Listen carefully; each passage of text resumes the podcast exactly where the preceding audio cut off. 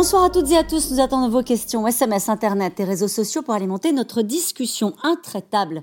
Euh, malgré le coup de pression des États-Unis, des Européens, des médias internationaux, Vladimir Poutine n'a même pas prononcé le nom euh, d'Alexei Navalny comme à son habitude lors de son discours à la nation ce matin. Le tsar n'a pas évoqué le sort de son principal opposant qui a débuté une grève de la faim et dont l'état de santé euh, alarme ses proches. Aujourd'hui, dans une centaine de villes russes, des manifestations de soutien à Alexei Navalny doivent avoir lieu mais dès ce matin, euh, les autorités ont procédé à des interpellations euh, sur tout le territoire. Le président russe se montre menaçant, évoque des lignes rouges à ne pas franchir. Dans son esprit, il y a aussi naturellement le dossier ukrainien. 100 000 soldats russes sont massés à la frontière. L'Europe craint un accident et les États-Unis dénoncent les provocations et apportent leur soutien indéfectible à Kiev. Le ton monte sur tous les dossiers, mais le président russe ne faiblit pas, en tout cas en apparence. Navalny, Ukraine, Poutine, intraitable. C'est le titre de cette émission. Avec nous, euh, pour en parler ce soir, François Clémenceau, vous êtes rédacteur en chef au journal du dimanche, en charge des pages internationales. À lire dans le dernier JDD cet article d'Antoine Malo. Euh, jusqu'où les Occidentaux peuvent-ils soutenir l'Ukraine face à la Russie? Nous y reviendrons dans le détail. Et puis je rappelle votre blog, la maison Biden, euh, sur le site du JDD. Lormandeville, vous êtes grand reporter au journal Le Figaro. Vous animez la rubrique Débat autour du monde chaque semaine dans votre journal. Je rappelle votre livre La reconquête russe, publié chez Grasset. Avec nous ce soir, euh, Véronica Dormand. Vous êtes journaliste spécialiste de la Russie à Libération. Vous êtes ancienne correspondante à Moscou, vous aussi. Votre dernier article s'intitule Pour Alexei Navalny, la mort à petit feu. Là aussi, nous y reviendrons dès le début de cette émission. Alexandra de Hoopscheffer, enfin, est notre invitée. Vous êtes politologue spécialiste des États-Unis et des relations transatlantiques. Vous êtes directrice à Paris du think tank transatlantique German Marshall Fund of the United States. Citons votre chronique la semaine dernière dans Le Monde sur la crise ukrainienne. Washington renoue avec son rôle de gendarme de l'Europe. Bonsoir à tous les quatre. Merci de participer à ce C'est dans l'air en direct. François Clémenceau, pas un mot, comme d'habitude, sur Navalny. Oui, mais en même temps, c'est pas une grande surprise non plus. C'est vrai que euh, à chaque fois qu'il s'exprime en public, ou même lorsqu'on lui pose la question, euh, il euh, balaie ce sujet du revers de la manche, comme si ça n'était pas un sujet.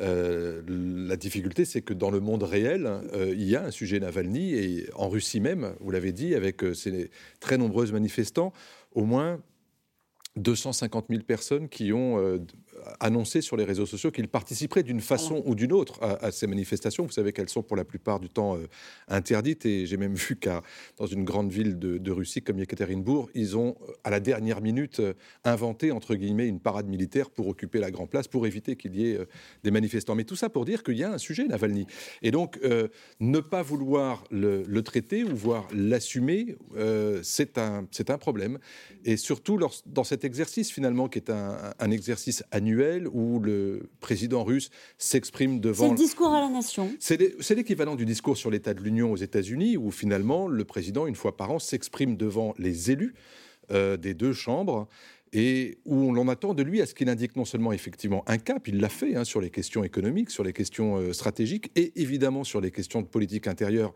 Lui, il a mis l'accent un peu pas tant que ça sur l'économique et le social, mais pas du tout sur la situation de politique intérieure.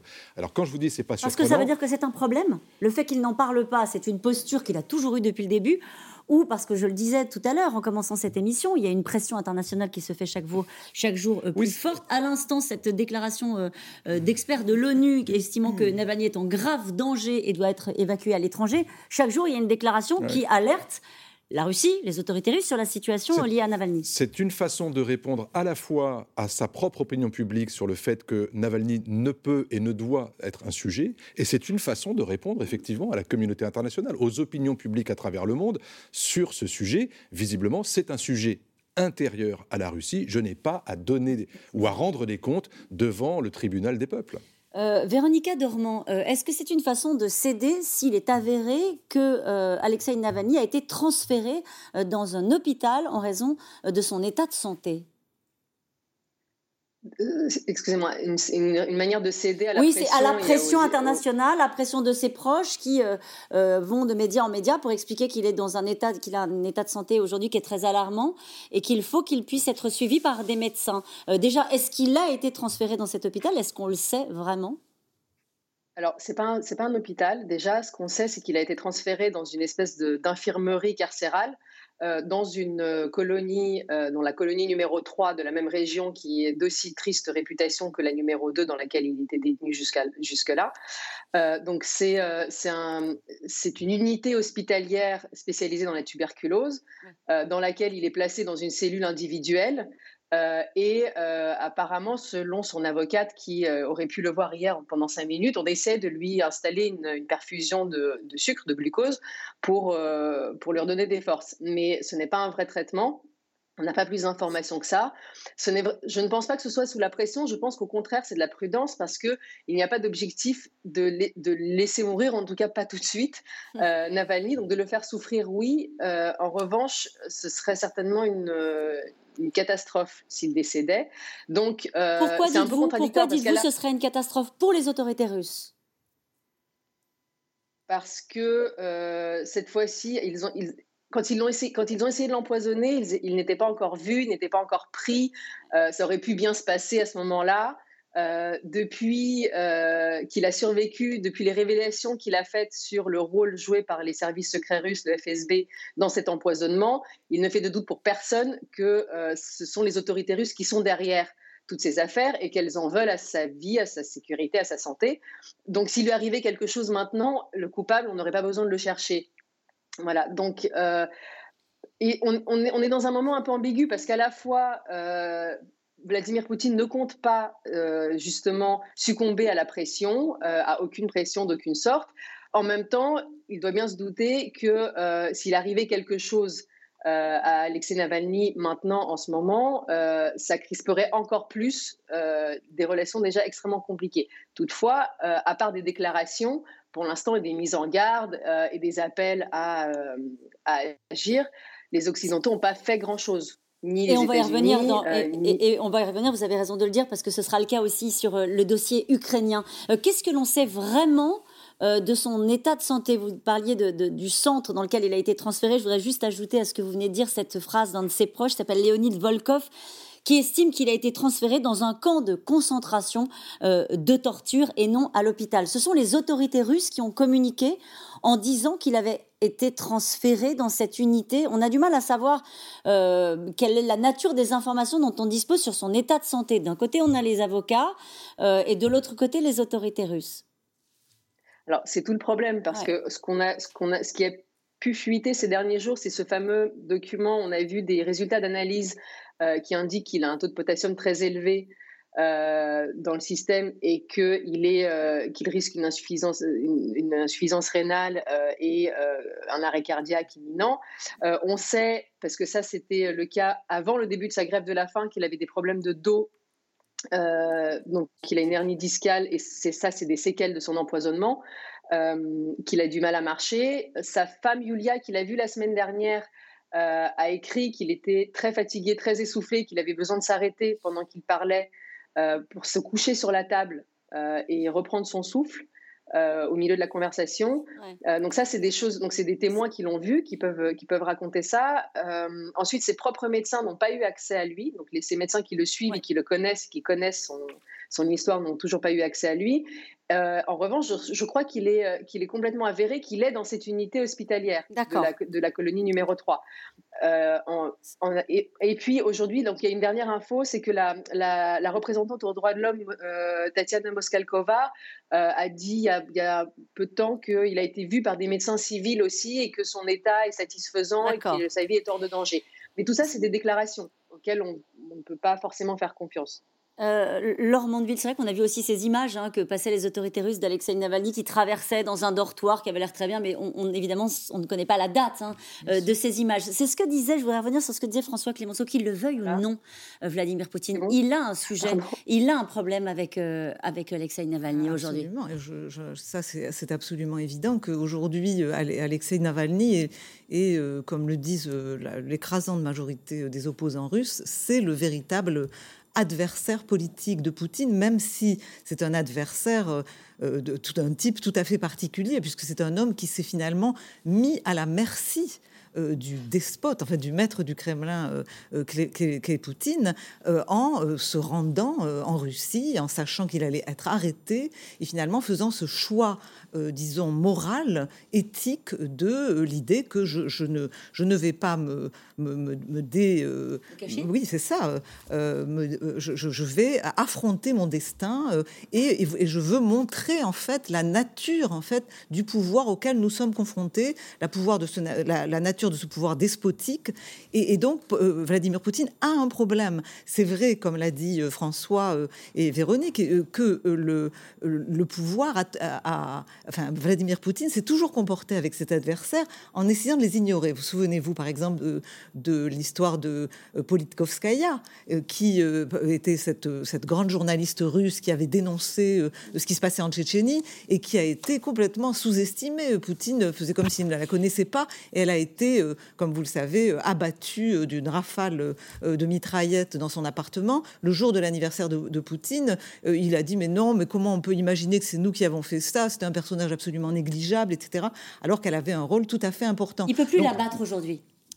Euh, donc il, ne peut plus la battre euh, et c'est vrai qu'il il, doit peser le pour et le contre, c'est-à-dire qu'effectivement il ne peut pas se permettre de prendre le risque d'avoir tout d'un coup euh, Navalny qui, qui, mourrait brutalement et avec peut-être un, phénomène à la Biélorusse, parce qu'il faut bien savoir que les Russes ont peur, que le, le, pouvoir russe a peur de cet effet de la révolution de couleur où tout d'un coup les, les, gens indignés pourraient aller dans la rue. Ce qu'il faut savoir aussi, c'est que vis-à-vis de l'Occident, quand on dit l'Occident, ça ne sert à rien, euh, euh, bien sûr que... que Qui dit ça?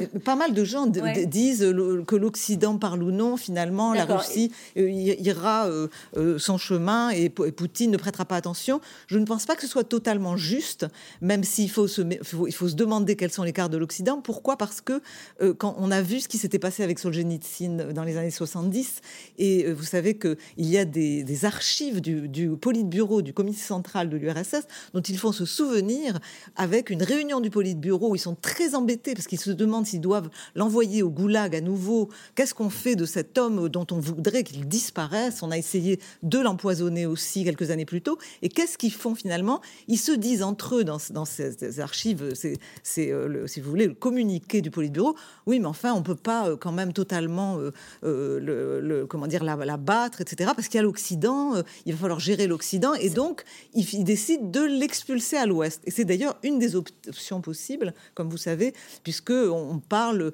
euh, d'un moment où Poutine, quand il le voudra, euh, pourra décider éventuellement d'un éventuel échange avec Navalny. Mais est-ce que Navalny Est-ce que Navalny le voudra? C'est pas ce qu'il a fait jusqu'à présent, puisqu'il est revenu, vous le rappeliez tout à l'heure, pour être arrêté. Alexandra de c'est intéressant ce que dit Laure Mandeville. C'est-à-dire que les déclarations de l'Occident, comme on dit, mais à commencer par les, les Américains sur le cas euh, de Navalny, ont été très claires de la part de Joe Biden, parfois même trop euh, sur certaines expressions qui ont été peut-être euh, malheureuses, en tout cas qui ont rajouté peut-être euh, de l'huile sur le feu. Vous me direz ce que vous en pensez. En tout cas, il a apporté son soutien clairement à Alexei Navalny, Joe Biden. Bien sûr. Je pense que, de toute façon, Poutine et Biden se connaissent très bien. il faut savoir que Biden était, quand il était vice-président de Barack Obama, c'était le principal artisan de ce fameux reset cette tentative malheureuse de relancer la relation entre les États-Unis et la Russie. Et donc, ce qui est intéressant maintenant avec Biden président, c'est qu'il tire les leçons de cette ère Obama et de ce reset, de cette remise à plat, de ce vœu de détente des relations avec la Russie qui n'a finalement jamais fonctionné depuis la fin de la guerre froide. Et donc là, effectivement, ce qu'il cherche à faire particulièrement sur l'affaire Navalny, c'est trancher avec le ton beaucoup plus conciliant qu'avait Trump à l'égard de Poutine et marquer la différence. Et c'est aussi un dossier sur lequel il met la pression sur nous, Européens, pour qu'on coordonne au maximum la politique des sanctions contre la Russie sur ce dossier-là également. Donc c'est devenu vraiment un dossier euh, pour la relation transatlantique extrêmement important. Donc il y a deux choses. C'est d'abord trancher avec vraiment ce ton conciliant qu'avait Trump. Et puis la deuxième, euh, faire en sorte que les Européens aussi euh, montent en puissance dans les sanctions sur cette affaire Navalny. Et tout ça dans un contexte où il n'y a pas que Navalny, on va en parler, un contexte où en fait la Russie s'avère être une puissance de plus en plus disruptive, nuisible sur tout un champ d'action, que ce soit les cyberattaques, les expulsions de diplomates en pagaille, les mouvements de troupes russes à la frontière ukrainienne. Et donc on voit que Biden, aussi ce qui tranche avec Obama ou Trump, a une approche beaucoup plus holistique de toutes ces dimensions de la stratégie de nuisance euh, à l'ère Poutine. Alexandra Dobchefer, vous nous expliquez en gros que ce n'était pas du tout une sortie de route lorsque euh, Joe Biden a traité de, tueur, hein, je ne sais plus quel mot il a utilisé, c'est ça, hein, de tueur euh, Vladimir Poutine. C'était une stratégie et ça concernait ah, naturellement le cas Navalny. Ah mais complètement. alors comme je disais, Biden est connu pour être un, gaffeur, mais là ce n'était absolument pas une gaffe, donc c'était totalement délibéré. C'était vraiment pour marquer le ton de son début de présidence à l'égard de la Russie. Et nous allons revenir un peu plus tard dans l'émission sur le dossier ukrainien sur lequel effectivement euh, là aussi les États-Unis ont haussé le ton. En tout cas, Poutine n'a pas cité son nom, on l'a dit. Hein. pourtant, euh, le sort d'Alexei Navalny était euh, dans tous les esprits ce matin lors du discours de Vladimir Poutine à la nation. C'est une fois par an. L'opposant en grève de la faim a été transféré selon les autorités dans ce qui ressemble, on l'a bien compris, pas totalement à un hôpital. La pression de la communauté internationale était montée d'un cran ces derniers jours, pas franchement du de Vladimir Poutine, qui s'est montré menaçant et qui a évoqué les lignes rouges. Barbara Steck et Christophe Roquet. Sa prise de parole était très attendue. Face à Vladimir Poutine, un parterre d'élus russes écoute religieusement le maître du Kremlin. Un discours annuel à la nation largement consacré à l'avenir de la Russie, l'occasion surtout pour le président de mettre en garde les pays rivaux, alors que les tensions avec l'Occident se multiplient.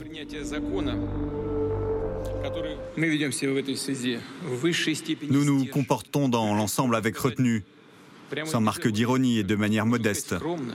Souvent, nous ne répondons même pas aux actions inamicales, voire même aux grossièretés flagrantes. J'espère que personne ne pensera à franchir la ligne rouge avec la Russie. Et nous déterminerons nous-mêmes où sera cette ligne dans chaque cas particulier. Sans surprise, pas un mot concernant Alexei Navalny, son principal opposant, dont il ne prononce jamais le nom en public, mais qui pourrait bien lui voler la vedette aujourd'hui. À l'extérieur du Kremlin, la police se déploie et met en place les barricades. Partout en Russie, les partisans de Navalny sont appelés à descendre dans la rue ce soir. Avez-vous déjà vu de vos propres yeux comment on tue quelqu'un Oui, vous l'avez vu. Et vous le voyez en ce moment. Quelle que soit l'envie de vous en éloigner, de changer de sujet, cela ne change rien au fait qu'Alexei Navalny est tué d'une manière terrible. Sur le site des organisateurs, plus de 466 000 inscrits. Les manifestations n'ont pas encore démarré, mais déjà des premières arrestations ce matin dans l'entourage de l'opposant. Des proches, tous inquiets de l'état de santé d'Alexei Navalny, en grève de la faim depuis trois semaines pour protester contre ses conditions de détention. Transféré lundi dans un hôpital pour prisonniers après la dégradation de son état, son avocate a pu le rencontrer. Il est très faible. Il y a plein de choses qu'il n'arrive pas à faire. Il a du mal à s'asseoir et à parler. Il est très maigre. Il a probablement perdu environ 20 kilos par rapport à comment il est apparu devant les tribunaux en janvier et février. La médecin personnelle d'Alexei Navalny, elle, est refoulée à la porte de la prison. S'il nous laissait entrer, nous pourrions voir par nous-mêmes si tout a été fait de manière transparente, correctement. Mais s'il ne nous laisse pas entrer, cela signifie qu'il cache quelque chose. Ces médecins craignent que l'opposant ne fasse une crise cardiaque. La santé du militant de 44 ans inquiète également les autorités européennes et américaines après des sanctions au mois de mars pour protester contre l'empoisonnement et l'emprisonnement de l'opposant Alexei Navalny, Washington et Paris lancent un nouvel avertissement à Moscou. Je souhaite que les mesures soient prises pour euh, assurer non seulement l'intégrité physique de M. Navalny, mais aussi euh, euh, sa libération. Il n'y a pas de raison qu'il soit emprisonné. Nous avons déjà pris des mesures, les Européens, ensemble, qui ont été critiqués par la Russie, mais il peut y en avoir d'autres. Nous considérons la Russie et Moscou responsables de tout ce qui pourrait arriver à M. Navalny, car ils sont responsables de la détérioration de son état de santé. Les États-Unis qui viennent également d'annoncer une série de sanctions financières contre la Russie et l'expulsion de dix diplomates pour notamment espionnage et ingérence dans l'élection présidentielle de 2020. Véronica Normand, nous avons vu dans ce reportage les, images d'interpellation des euh, éventuels manifestants. Hein. Ça s'est passé ce matin dans plusieurs villes euh, de Russie. Cette question, les manifestations vont-elles encore être une fois durement réprimées?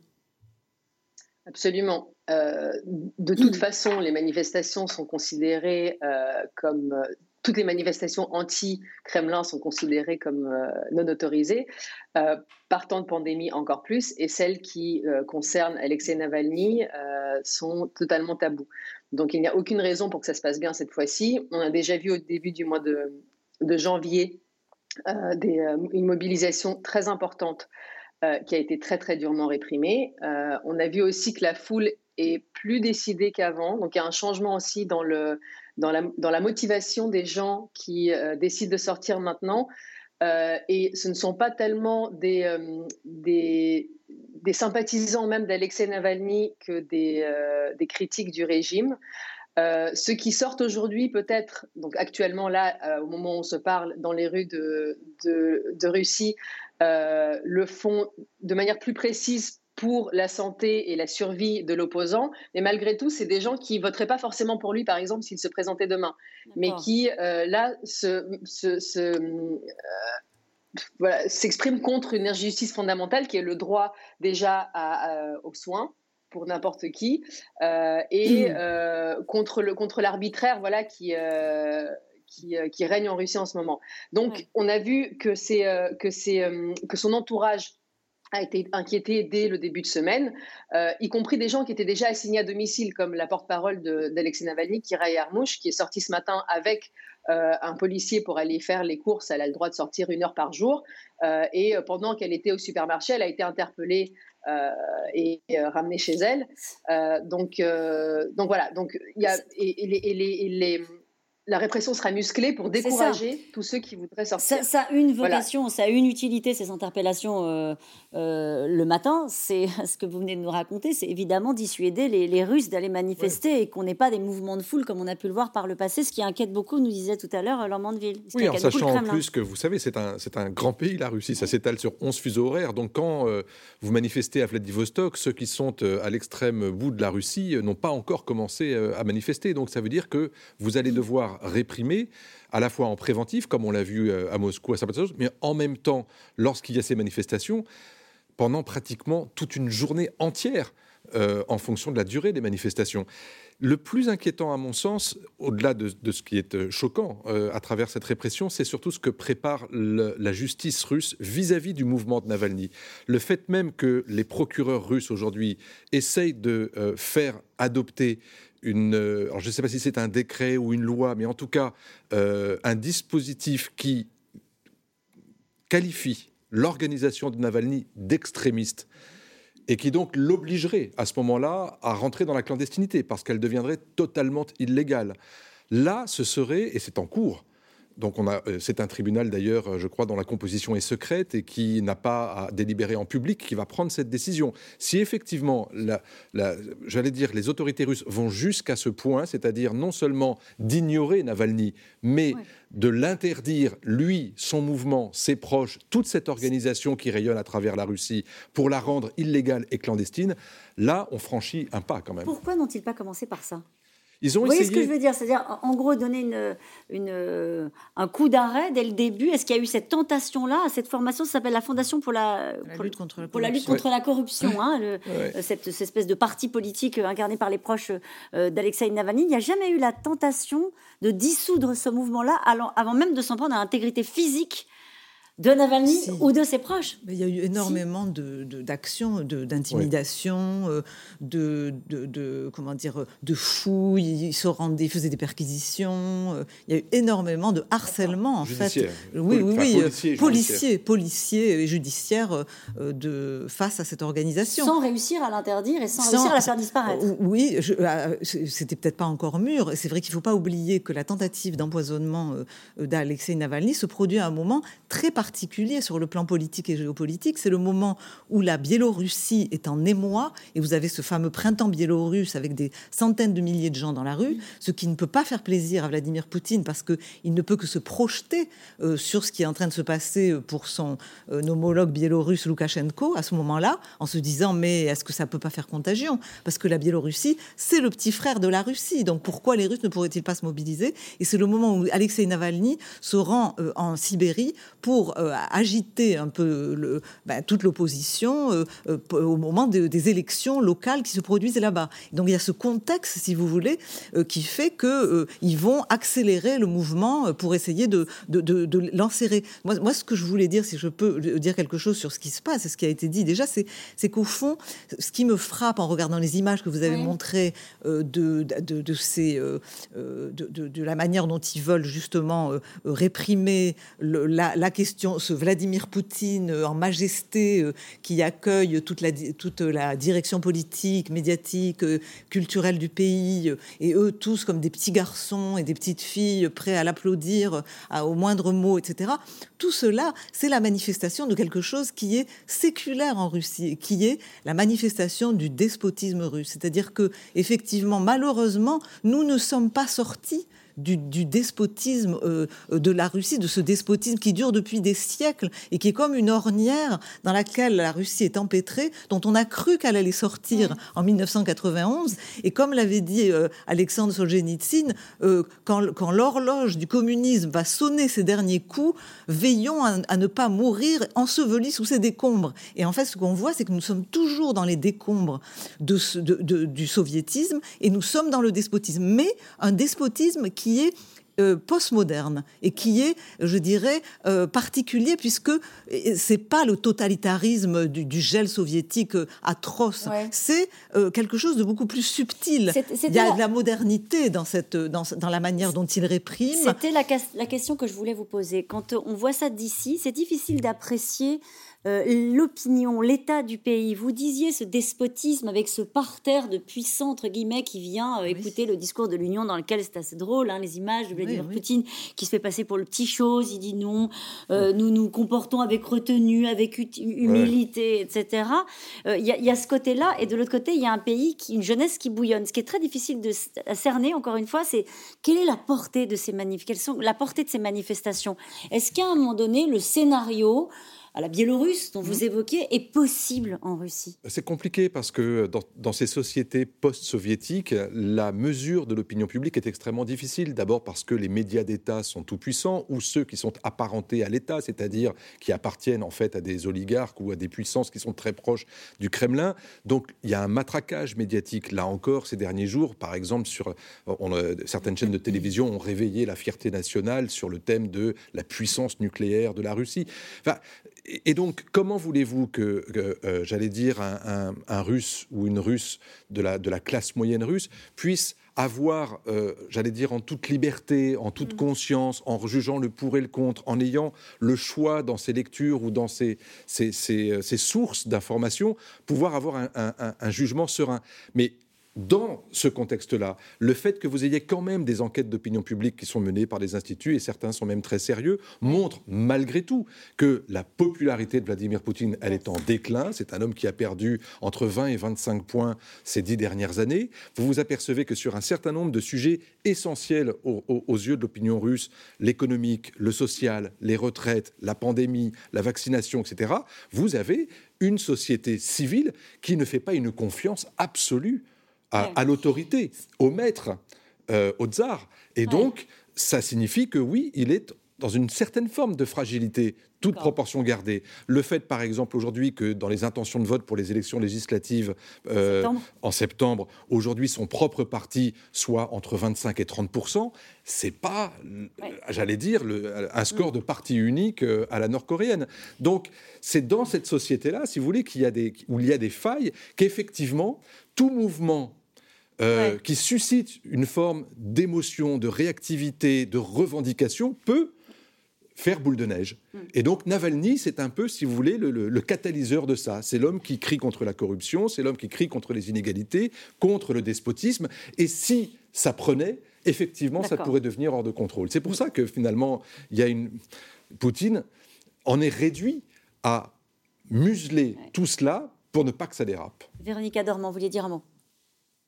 Je voulais juste rebondir sur ce que disait, euh, ce que disaient Laure et François, c'est que euh, il y a effectivement toute cette jeunesse que Navalny a réussi à inspirer, et c'est pas donc forcément des gens qui sont ses suiveurs à lui, mais c'est une génération qui euh, n'a pas peur qui n'a pas peur comme la génération d'avant, qui n'a pas peur euh, même des matraques maintenant, comme, euh, comme on a pu l'observer lors des dernières manifestations, euh, qui conçoit qu'il devrait, même en ayant toute, toute, toute, cette information limitée dont vous parliez, mais qui quand même s'informe sur Internet et qui ne s'informe plus à la télé sur les, via les, les, les canaux officiels, euh, et qui ne comprend pas pourquoi elle doit continuer de vivre euh, sous le règne euh, de, du même homme avec lequel elle est née, cette génération.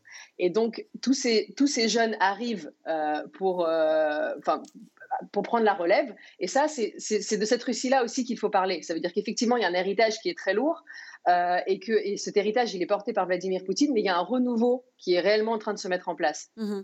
Euh, Alexandra de Hopscheffer, dans son discours, Vladimir Poutine a beaucoup insisté, beaucoup plus que sur Navalny ou la diplomatie dont il a assez peu parlé, mais il a beaucoup parlé de la situation économique euh, de son pays. Il a fixé la croissance du revenu des Russes comme une priorité. Il a annoncé une série d'aides financières aux familles avec enfants notamment. Pourquoi je vous dis ça? C'est parce que c'est vrai qu'aux États-Unis, on a bien compris que le sujet, c'était les sanctions financières. Et que là aussi, il y avait un talon d'Achille pour Vladimir Poutine Bien sûr, bien sûr. C'est l'arme euh, diplomatique privilégiée de Washington depuis maintenant des années, ce sont les, sanctions. Euh, et on a vu effectivement ce nouveau paquet de sanctions euh, décidé par Biden il y a tout juste quelques jours, hein, qui là va, est, assez important et qui risque de vraiment peser sur l'économie russe, puisque c'est un décret signé par Joe Biden lui-même qui interdit les banques américaines d'acheter directement la dette émise par la Russie. Il sanctionne aussi des sociétés technologiques russes qui sont impliquées notamment dans cette grosse opération euh, euh, d'espionnage informatique euh, qui a été révélée, donc SolarWinds, en, en décembre dernier. Donc oui, effectivement, les sanctions, mais est-ce que ces sanctions ont un impact sur le comportement euh, de la Russie. Et on voit que non, euh, que ce soit son comportement sur la scène diplomatique, géopolitique, il est toujours une puissance extrêmement nocive. Et moi, ce que je trouve extrêmement intéressant, on n'en a pas parlé, c'est la manière dont il parle de ces lignes rouges. Parce que là aussi, il y a un contraste entre ce que les Occidentaux appellent leurs lignes rouges et ce que Poutine appelle ses lignes rouges. Les lignes rouges, les lignes rouges de Poutine sont extrêmement claires. C'est-à-dire sur la scène intérieure, il n'accepte aucun adversaire politique. Et effectivement, Navalny aujourd'hui est son ennemi numéro un. Et sur la scène internationale, il n'accepte absolument pas euh, la présence américaine, européenne et surtout pas de l'OTAN dans sa sphère d'influence qui est euh, la zone post-soviétique et l'Ukraine en est vraiment l'incarnation. Voilà. Et, et donc, en, fixant des lignes rouges aussi claires, je trouve qu'en tout cas la réponse occidentale, elle est beaucoup plus rose. Nos lignes rouges sont beaucoup plus roses. C'est-à-dire que Biden dit euh, si euh, la question Navalny n'est pas résolue, qu'il n'est pas libéré, etc., il y aura des conséquences. Euh, L'Union européenne observe, supervise la situation en espérant que les choses ne vont pas dans une escalade, mais plutôt, c'est le, le mot à la mode, hein, que qu'on aille plutôt vers un scénario de désescalade. Mais c'est vrai que nos lignes rouges sont un peu plus rosée que celle fixée par Poutine. Et, c'est là où, du coup, il, a cette capacité aussi à donner le ton et, effectivement à lui donner un avantage. Et à se montrer euh, intraitable, puisque c'est ce soir le titre de notre émission. Vous l'avez suggéré, hein, le dossier ukrainien, parce que on parle de mouvement de troupes, hein, naturellement, à la frontière ukrainienne, un mouvement de troupes. Parle de 100 000 hommes qui inquiètent la communauté internationale. Le président ukrainien appelle à l'aide. Il demande l'adhésion de son pays à l'OTAN, une protection militaire occidentale inacceptable, vous l'avez dit, Alexandra Deubscheffer, pour Vladimir Poutine. Mathieu Lignot, Michel Bouilly.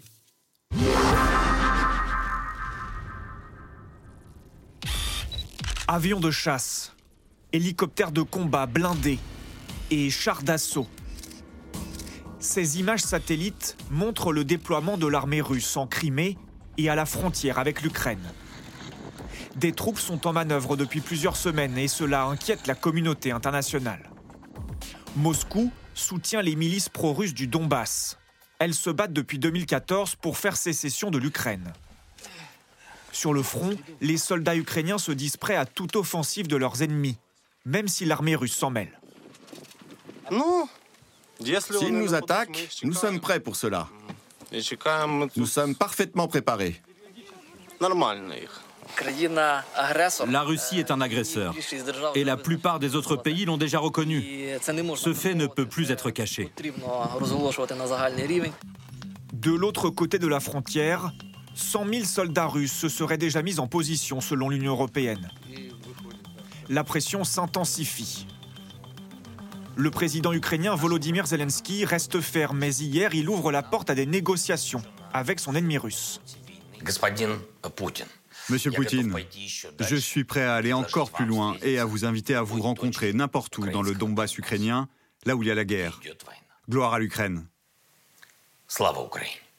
Face à la menace russe, l'Ukraine veut renforcer ses liens avec ses alliés et souhaiterait rejoindre l'OTAN.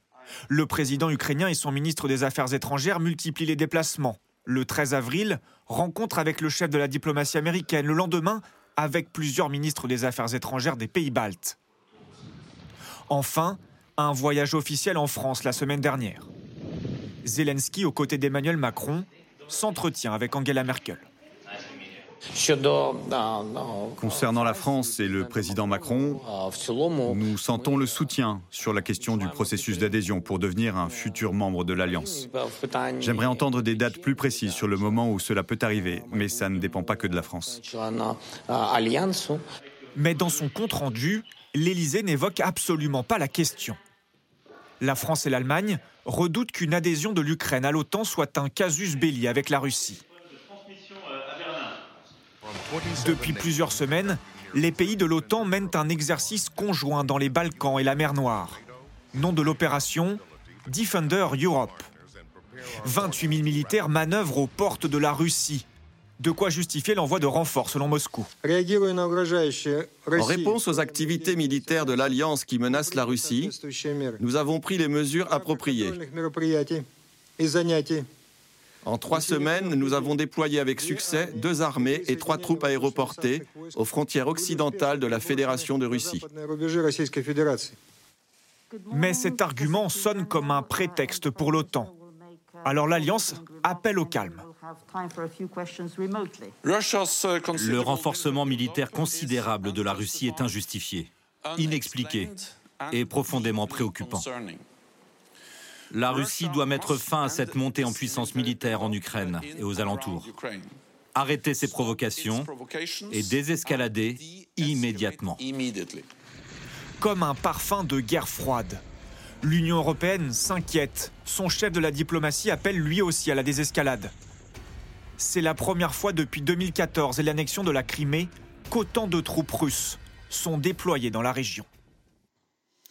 Euh, alors une question toute simple, peut-être avec vous, François Clémenceau, sur que se passe-t-il à la frontière entre l'Ukraine et la Russie? Que veulent réellement euh, les Russes? Annexer le Donbass comme ils l'ont fait avec la Crimée?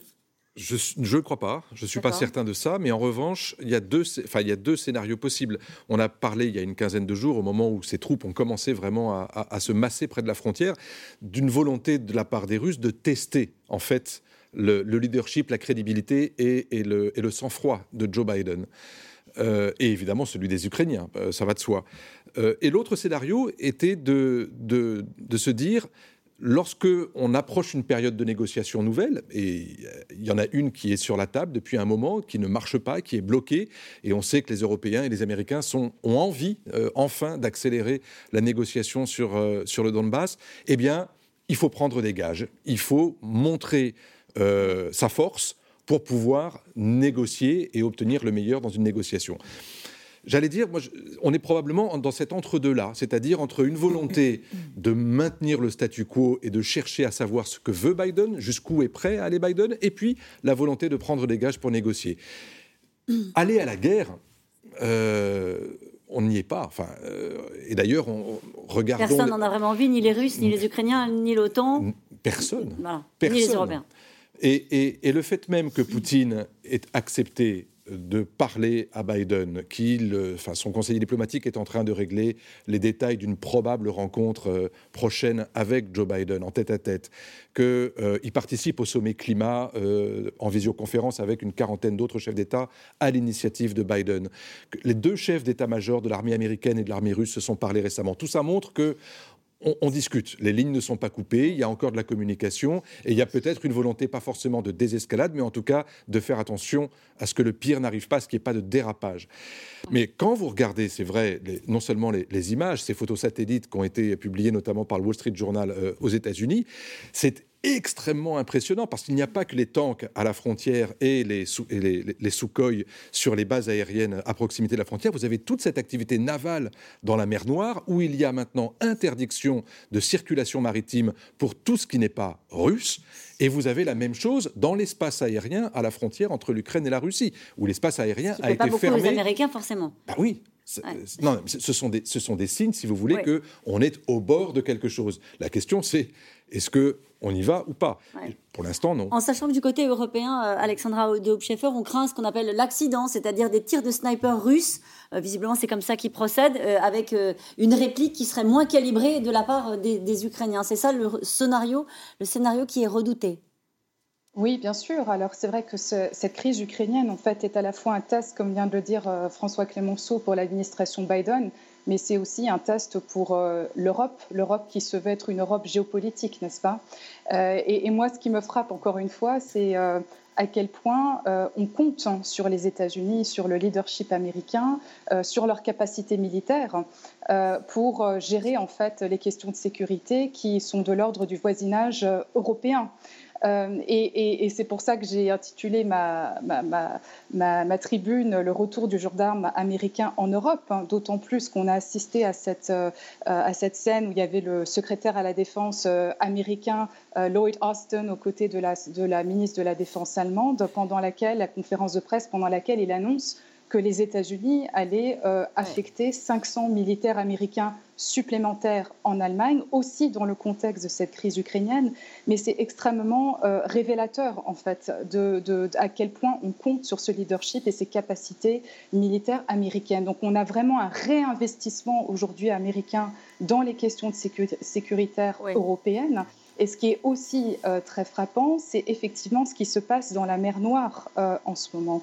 Et il n'y a pas seulement l'OTAN, il n'y a pas seulement la Russie, mais il y a aussi beaucoup de Turquie. Et aujourd'hui, on ne peut pas parler de la crise ukrainienne sans parler aussi euh, du rôle que joue la Turquie en équipant l'armée ukrainienne, notamment avec ses drones, et la manière dont l'Ukraine devient maintenant de plus en plus aussi un, terrain géopolitique de compétition entre la sphère d'influence russe et la sphère d'influence turque. C'était assez inattendu parce que c'est vrai qu'on avait tendance à les associer, hein, les Turcs euh, euh, et les Russes, considérant que sur d'autres dossiers, ils étaient alliés. Et effectivement, le, président turc a reçu euh, le président ukrainien, ce qui a créé, a ajouté à de, la, de la tension. Je voudrais avoir votre avis, Alexandra de sur cette phrase du président ukrainien qui dit Nous ne pouvons pas rester indéfiniment dans la salle d'attente de l'Union européenne, c'est une chose, bon ça, ça paraît mal engagé, de l'OTAN.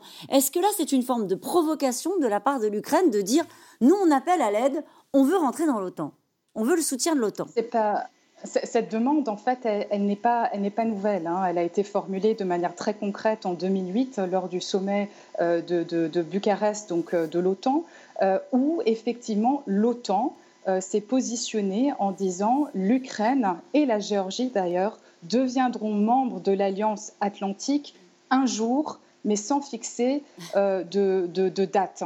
Donc, en fait, le problème, c'est que l'OTAN a laissé une part d'ambiguïté à l'égard de l'Ukraine en lui faisant cette promesse, mais sans fixer aucune échéance et a aussi euh, créé une, confrontation supplémentaire avec la Russie, puisque l'on sait que toute perspective d'élargissement de l'OTAN, et notamment à la Géorgie ou à l'Ukraine, euh, serait là définitivement la ligne rouge euh, de, la Russie. Et, d'ailleurs, les tensions aujourd'hui que l'on voit renouveler entre l'Ukraine et la Russie sont en très, en très grande partie dues au rapprochement entre Kiev et Washington sous la présidence Biden. Biden qui réinvestit à fond dans l'OTAN et qui réinvestit à fond dans la relation bilatérale avec Kiev. Laure Mandeville, et là on comprend d'un coup pourquoi euh, Vladimir Poutine montre les dents? Exactement, c'est-à-dire que là pour le coup, euh, je dirais moi euh, brutalement clairement que la Russie n'a jamais accepté vraiment l'indépendance de l'Ukraine. Il faut bien comprendre que dans la tête des Russes, l'Ukraine c'est la Russie. Et je me souviens d'une confrontation lors d'une émission télévisée avec un des, conseillers de l'ambassade de, de Russie à Paris qui euh, avait presque, c'était sorti comme un cri du cœur, il avait dit l'Ukraine, c'est nous. Et donc, euh, si vous voulez, euh, bien sûr que les Ukrainiens ne sont pas d'accord avec, avec ça, mais je pense que c'est très important de comprendre que les Russes n'accepteront pas l'entrée de l'Ukraine dans l'OTAN. Ils n'accepteront jamais. C'est une ligne euh, rouge absolue. Et d'ailleurs, beaucoup de grands stratèges américains, enfin beaucoup, certains grands stratèges américains avaient compris euh, cela, et pas nécessairement les plus doux et les plus, et les plus gentillés vis-à-vis de la Russie, comme par exemple Zbigniew Brzezinski, qui d'un côté disait euh, il faut que l'Ukraine devienne un pays indépendant parce que si, si la Russie perd l'Ukraine, elle perdra l'Empire, et si elle perd l'Empire, elle pourra devenir démocratique. Mais il disait aussi, dans les, dernières années avant euh, sa mort, euh, il ne faut euh, cette idée de vouloir faire rentrer l'Ukraine dans l'OTAN, c'est une folie. Il faut en fait une finlandisation de l'Ukraine avec un statut neutre qui serait protégé, parce que en fait les, les, Russes n'accepteront jamais le, départ de l'Ukraine, enfin l'entrée de l'Ukraine dans l'OTAN. Et vous avez d'ailleurs la question aussi, c'est pour ça que ça me paraît une question complètement, si vous voulez, c'est une, c'est, une manière de, pousser son avantage pour, pour euh, Zelensky, mais, mais c'est parce que en fait, en plus, il y a un conflit territorial majeur entre l'Ukraine et la Russie, donc il est impossible aujourd'hui de faire entrer l'Ukraine dans l'OTAN. Cette question qui vous est posée, les russophones ukrainiens seraient-ils en majorité favorables à l'annexion de l'Ukraine par la Russie? Ah ben les russophones ukrainiens. Les, russophones ukrainiens. Ah oui, de, de la partie du Donbass. Ceux euh, à qui on dépasse pas ben, Pas tout, pas, tout. C'est ça qui c'est très compliqué. Et donc, euh, ce que l'autre chose que je voulais dire, c'est qu'on disait ils ne veulent pas. François disait ils ne veulent pas la guerre. La Russie ne veut pas nécessairement la guerre. Mais il faut bien pas oublier que la Russie est en guerre d'une certaine manière déjà avec l'Ukraine. Ils sont en guerre. C'est une guerre. C'est un conflit à petit feu. C'est un conflit par, proxy, c'est-à-dire par Donbass interposé. Mais les Russes sont complètement présents. Et c'est vrai que les Russes, à mon avis, euh, ont finalement, d'une certaine manière, ils ont une Ukraine qui saigne avec un conflit qui n'est pas résolu. Et donc, euh, pour eux, une, Russie, une, Ukraine affaiblie, ça, leur permet mhm. effectivement, euh, c'est bon pour eux. Voilà, ça leur permet de, garder la main. Ça fait partie de, ces conflits gelés euh, qui datent de l'époque post-soviétique, où finalement, l'intérêt de la Russie, c'est de garder cette sphère d'influence. Le terme a été utilisé. Ça veut dire quoi? Ça veut dire que pour l'Union européenne, et parlons uniquement de l'Union européenne, on a parlé de l'OTAN, mais de l'Union européenne, qu'est-ce que c'est aujourd'hui que le partenariat oriental de l'Union européenne qui consiste à offrir une perspective d'adhésion et donc en attendant des accords d'association avec un certain nombre de ces pays, la Biélorussie, mmh. l'Ukraine, la Moldavie, la Géorgie, l'Arménie, l'Azerbaïdjan, qui sont toutes des anciens satellites de l'ancienne URSS, mais qui, ont, qui ne sont aujourd'hui plus dans la Russie, mais qui ne sont pas non plus dans l'Europe, et avec qui l'Europe aimerait pouvoir, euh, j'allais dire, ouvrir un certain nombre d'espaces, de la démocratie, de la prospérité. La question se posera pour les Balkans occidentaux. Qu'est-ce qu'on fait? Est-ce que c'est dans l'Europe? C'est pas dans l'Europe? Est-ce que ça a vocation à être Quelqu'un a envie d'apporter une réponse ou pas mais en Europe? Il y a un processus qui est en cours qui s'appelle le partenariat oriental avec les Balkans et avec ces anciens pays de l'URSS. Et Le gelé serait une forme de capitulation vis-à-vis de la Russie en disant on ne peut plus rien faire, on s'arrête là et on éteint la lumière. Et au contraire, continuer ce processus pourrait être interprété par Poutine comme une déclaration de guerre exactement au même titre que l'adhésion à l'OTAN. Donc, c'est très compliqué à gérer, pas seulement pour nous, pour les Américains avec l'OTAN, mais aussi. Euh, on peut aussi peut-être. Alors, Véronique Adormant, juste Véronique sur cette question. Euh, Véronique Adormant, sur l'inquiétude de ce qui est en train de se passer en ce moment euh, à la frontière ukrainienne, votre avis là-dessus? L'inquiétude est réelle, elle est fondée parce que nous ne sommes pas à l'abri justement d'une dégradation subite à cause d'une erreur même. Ça veut dire que euh, pour l'instant, les deux armées se regardent en chien de faïence, les positions sont prises euh, et euh, il y a une possibilité de la guerre, mais personne ne la veut. mais ce qui peut arriver, et c'est ce qui est arrivé régulièrement sur ce front qui se, réchauffe quand même de temps en temps depuis 2014, c'est des escarmouches, c'est une escalade subite parce que voilà parce que parce que parce que les parce qu'il y a boule de neige de violence. Euh, donc la, situation est très tendue et en même temps on est suspendu, on, est dans un état euh, intermédiaire où euh, toutes les forces sont sur le qui-vive, mais comme cela a déjà été dit sur ce plateau, personne ne veut vraiment faire ce premier pas. Qu'est-ce qu'on attend alors? Qu'est-ce qu'on attend? Tout le monde est sur le, qui-vive, se regarde en chien de faïence. Le signal, c'est quoi? Si c'est pas une erreur, un accident, ce que vous avez très bien rappelé à l'instant, c'est quoi? La désescalade. Qui peut décider de la désescalade? Alors Poutine, je pense que Poutine considère que c'est lui qui décide de la désescalade. C'est lui qui, qui, décide à quel moment est-ce qu'on rentre, les, euh, on rentre les armes, euh, à quel moment est-ce que Kiev a compris le message, à quel moment est-ce que Washington a donné les gages nécessaires pour euh, le dialogue que lui veut engager avec, euh, avec les États-Unis. en tout cas, ce qui est très certain, c'est que c'est lui qui, qui, veut rester le maître de, des, horloges des horloges dans le Donbass. juste une dernière question, François Clémenceau, avant d'aller au troisième reportage. Est-ce que le dossier Navalny et le dossier ukrainien sont liés d'une manière ou d'une autre? Non. Non. Ils ne le sont pas dans les, dans, les, dans les discussions et en même temps, vous êtes obligé de les aborder. Aujourd'hui, quand vous avez euh, Vladimir Poutine au téléphone, ce sont évidemment deux sujets dans la conversation. vous, ne pouvez pas les séparer, vous ne pouvez pas non plus les Négocier l'un et l'autre. Et voilà, exactement. Il ne peut pas y avoir de marchandage euh, sur l'un et sur l'autre. Mais ça pose un problème. Euh, je, fais une petite parenthèse. Vous parlez des, Européens, des Occidentaux, dans leur rapport avec Poutine. Joe Biden n'a toujours pas nommé de Monsieur Russie à la Maison-Blanche. Ça fait trois mois qu'il est là. Pourquoi? Parce qu'il hésite. Il hésite entre choisir quelqu'un qui aurait une forme de pugnacité terrible à l'égard de la Russie, et il y a des noms qui circulent aujourd'hui sur les listes, ou de quelqu'un qui serait peut-être plus pragmatique, plus souple, plus euh, tactique. Il attend peut-être ce rendez-vous avec Vladimir Poutine pour trancher? Alors, c'est en cours, euh, et, mais, mais c'est un sujet intéressant, parce que nous avons exactement le même problème chez nous en Europe. Qui gère la politique russe aujourd'hui chez les Européens? Quand vous le voyez au nom des Européens, les Allemands. Borrell, vous avez vu ce qui s'est passé à Moscou, et aujourd'hui, euh, très clairement, à Berlin, à Paris, il y a une politique russe qui n'est pas tout à fait la même, et sur laquelle il est difficile de s'entendre. Pour l'instant, tout le monde, euh, j'allais dire, est scotché sur les sanctions, unanimité, c'est assez incroyable que ça fait 2014 que ça tient, sans faille.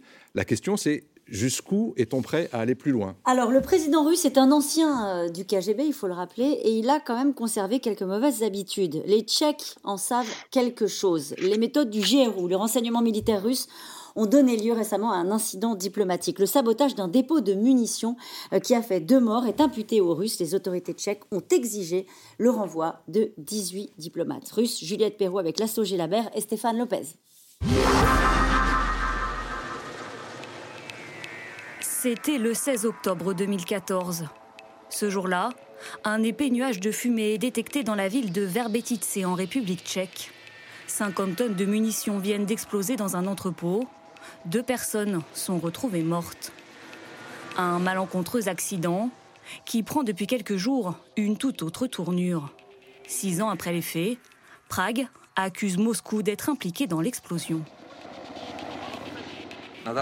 Sur la base de preuves irréfutables obtenues lors de l'enquête menée par nos services de sécurité, nous avons de bonnes raisons de penser que ceux qui sont impliqués dans l'explosion d'un dépôt de munitions à Verbetidze en 2014 sont des agents de l'unité 29155 du GRU. Le GRU, les renseignements russes, Dans le viseur du gouvernement tchèque, l'unité 2955, une vingtaine d'espions. Parmi eux, deux hommes connus sous leur nom d'emprunt, Alexander Petrov et Ruslan Bochirov. Le commando serait à l'origine de plusieurs actions menées ces dernières années. Opération de déstabilisation politique en Moldavie, tentative de coup d'État au Monténégro, tentative d'empoisonnement d'un marchand d'armes en Bulgarie. Souvent les mêmes modes opératoires, sabotage, assassinat et empoisonnement. Des agents de l'ombre qui auraient même eu un camp de base en France, en Haute-Savoie, de 2014 à 2018. C'est un lieu d'étape, c'est vraisemblablement un lieu de préparation des opérations. Euh, donc euh, c'est là où ils planifient, c'est là où ils organisent, où ils confient les missions euh, à chacun. si on peut faire une liste, et il y a eu aujourd'hui, on, a un certain nombre d'assurances que justement la Haute-Savoie a servi de point de départ pour un grand nombre d'opérations. Le commando serait entre autres derrière la tentative d'empoisonnement de Sergei Skripal, ancien agent double russe, condamné en 2006 pour espionnage. Le 4 mars 2018, il est retrouvé inconscient avec sa fille dans la ville anglaise de Salisbury. Tous les deux ont été empoisonnés au Novichok, un agent chimique toxique dissimulé dans un flacon de parfum. Ils en réchappent, mais une habitante de la ville, elle aussi contaminée en ramassant le flacon, décédera dans les jours qui suivent. Auteur présumé de l'empoisonnement, Alexander Petrov et Ruslan Bochirov, encore eux, filmés ici à Salisbury par des caméras de surveillance. Identifiés, les deux agents russes se justifient quelques mois plus tard très maladroitement dans une interview donnée à la chaîne pro-russe RT. Qu'est-ce que vous faisiez à Salisbury? Nos amis nous avaient suggéré depuis longtemps de visiter cette merveilleuse ville. Salisbury, une ville merveilleuse? C'est-à-dire? C'est une ville touristique. Ils ont une cathédrale très célèbre, la cathédrale de Salisbury. Une affaire sur laquelle s'est exprimé Vladimir Poutine en personne. Ils n'ont rien de spécial, rien de criminel, je peux vous l'assurer. On verra prochainement. Ce sont des civils? Je ne vous entends pas. Ce sont des civils? Quoi? Des civils? Bien sûr, ce sont des civils. Aujourd'hui, difficile de mesurer le réel pouvoir de nuisance de cette unité, pas toujours très subtil dans son mode opératoire. Mais pour ce spécialiste des renseignements russes, l'objectif de Moscou est justement de se faire voir. Dans l'affaire Skripal, par exemple, l'opération était menée pour tuer une personne en particulier. Mais il s'agissait aussi d'envoyer un message clair à la Grande-Bretagne qui est ⁇ Ne jouez pas avec nous, car nous ne sommes pas des gens raisonnables et nous sommes prêts à faire des actions qui ne sont pas raisonnables. Si le GRU fut un temps soupçonné d'avoir joué un rôle dans l'empoisonnement d'Alexei Navalny l'année dernière, l'opposant, lui, accuse le FSB, une autre agence des services de sécurité russes. Ce qui est incroyable dans ces images, euh, leur monde ville, c'est la décontraction de, ces hommes qu'on vient de voir, qui ont à peu près rien à faire, en fait, de devoir se justifier sur des affaires comme celle-ci. Tout à fait, parce que c'est vrai que dans un monde, de toute façon, euh, euh, russe, du pouvoir russe, dans lequel on peut manier le mensonge avec une euh, décontraction, comme vous dites, euh, totale et en permanence. Euh, il y, a, si vous voulez, quand vous dites que c'est blanc, ils vous disent que c'est noir, ils vous disent que c'est noir, etc. Pourquoi, pourquoi se, gêner finalement?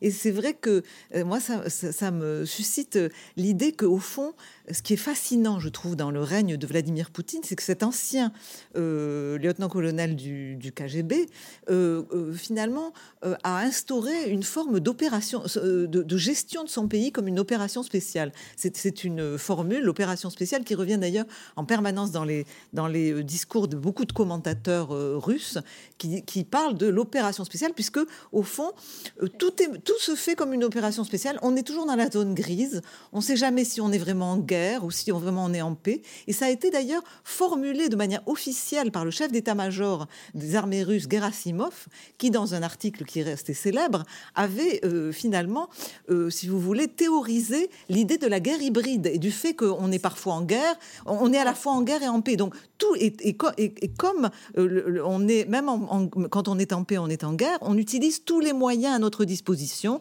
Et évidemment, les coups de les coups de main, les empoisonnements, les, les, descentes en Haute-Savoie ou euh, dans les dépôts de l'armée tchèque, etc.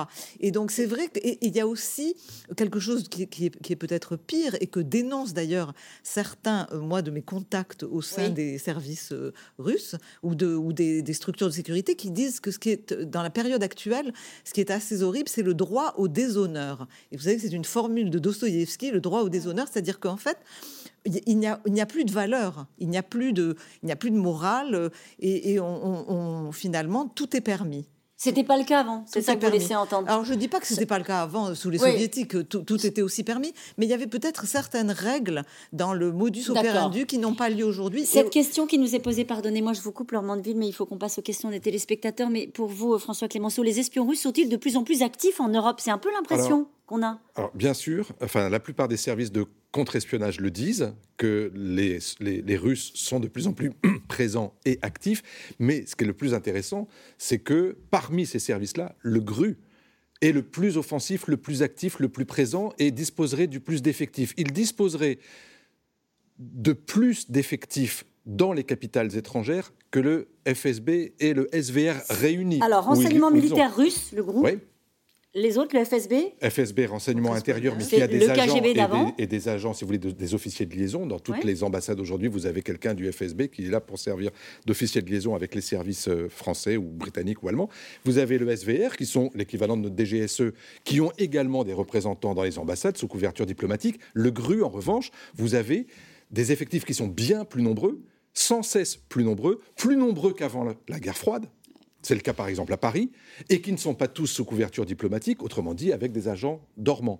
Et euh, ils ne répondent non pas directement à travers leur directeur à Poutine, mais au chef d'état-major Gerasimov et au ministre de la Défense, Shoigu. Et c'est ce qui, effectivement, leur permet d'avoir cette, sorte de tampon, si vous voulez, entre eux et le Kremlin, qui leur permet d'avoir cette forme de liberté où on ne sait pas trop où ils sont, où ils peuvent faire de la guerre hybride, où ils sont investis dans l'espionnage électronique, dans le hacking. Mais tout ça se fait avec l'aval et le commandement, en réalité, du Kremlin.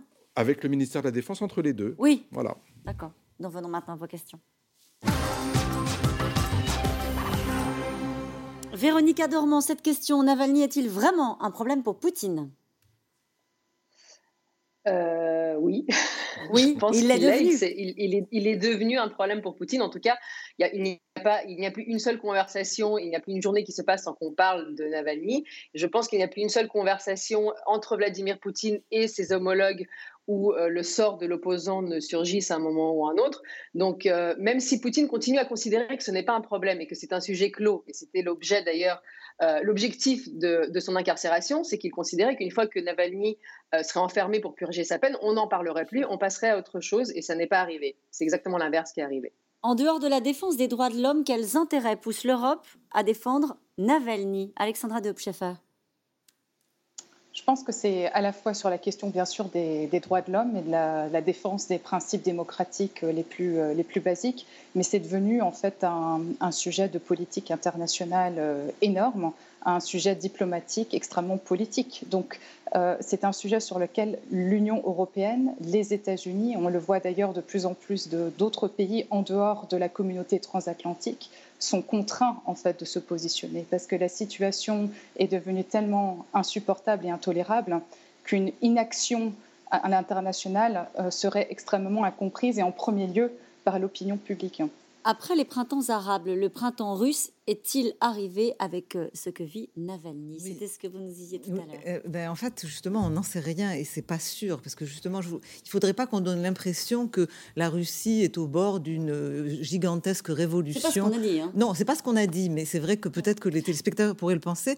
Et je pense que malheureusement, aussi important et, clé, je crois que là on est tous d'accord, qu'est le phénomène Navalny pour l'avenir de la Russie aujourd'hui, malgré tout, la plupart des Russes vous diront que, que, ça ne marchera pas, qu'il n'y aura pas de réveil russe, en tout cas immédiat. C'est-à-dire que l'hypothèse la, plus probable, c'est une hypothèse même bien pire que celle de la Biélorussie, c'est-à-dire qu'il n'y aura pas de véritable printemps, c'est-à-dire que le verrouillage va être tellement énorme, dire qu'ils vont tout écrasé. Et, cela particulièrement à l'approche des élections législatives et, qui, et, que du coup, on, va avoir un règne, un règne poutinien qui va durer, qui va durer, qui sera dur, qui verrouillera et, qui va probablement durer à moins, à moins d'une énorme surprise, bien sûr. Qu'il a fait en sorte de faire durer jusqu'à 2036. En tout cas, il s'est donné les possibilités constitutionnelles euh, de le faire. Poutine a-t-il intérêt à ce que Navalny décède? Non, bien sûr que non.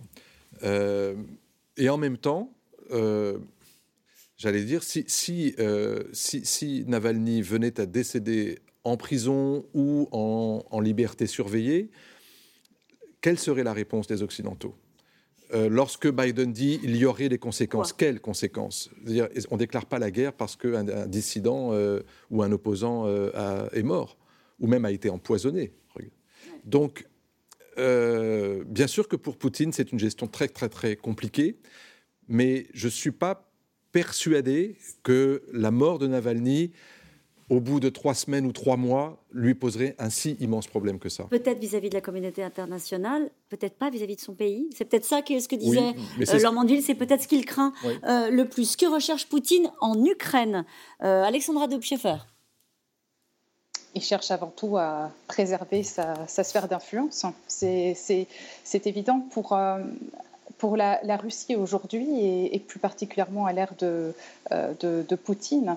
L'Ukraine et la Géorgie, euh, c'est véritablement les lignes rouges de la Russie. Euh, et depuis notamment euh, cette annonce, hein, sans, euh, proposer le statut de, candidat à l'Ukraine et à la Géorgie, à ce fameux sommet de l'OTAN en 2008 à Bucarest, depuis que, que l'OTAN s'est élargie aux pays baltes, à certains pays de l'Europe centrale et de l'Est, c'est considéré comme une menace permanente. Et d'ailleurs, le discours, hein, si vous écoutez bien le discours russe de Poutine, en permanence, il dit c'est pas nous qui sommes dans la provocation, nous ne, nous ne faisons que réagir aux provocations de l'OTAN. Vous voyez, donc il inverse le discours en, permanence. L'Ukraine ne faisant pas partie de l'OTAN, resterons-nous les bras croisés face à Poutine?